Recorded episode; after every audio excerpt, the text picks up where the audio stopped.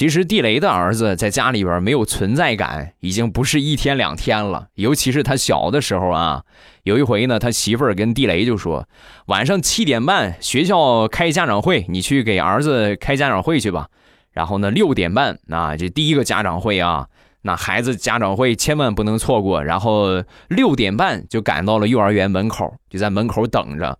很奇怪的是啊，从六点半就去了，按说七点半开始，提前一个小时，怎么着也能碰上一个两个家长来开家长会。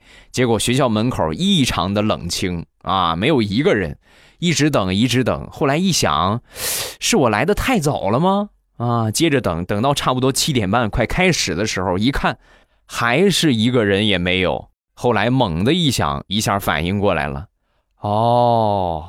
我儿子上一年级了呀。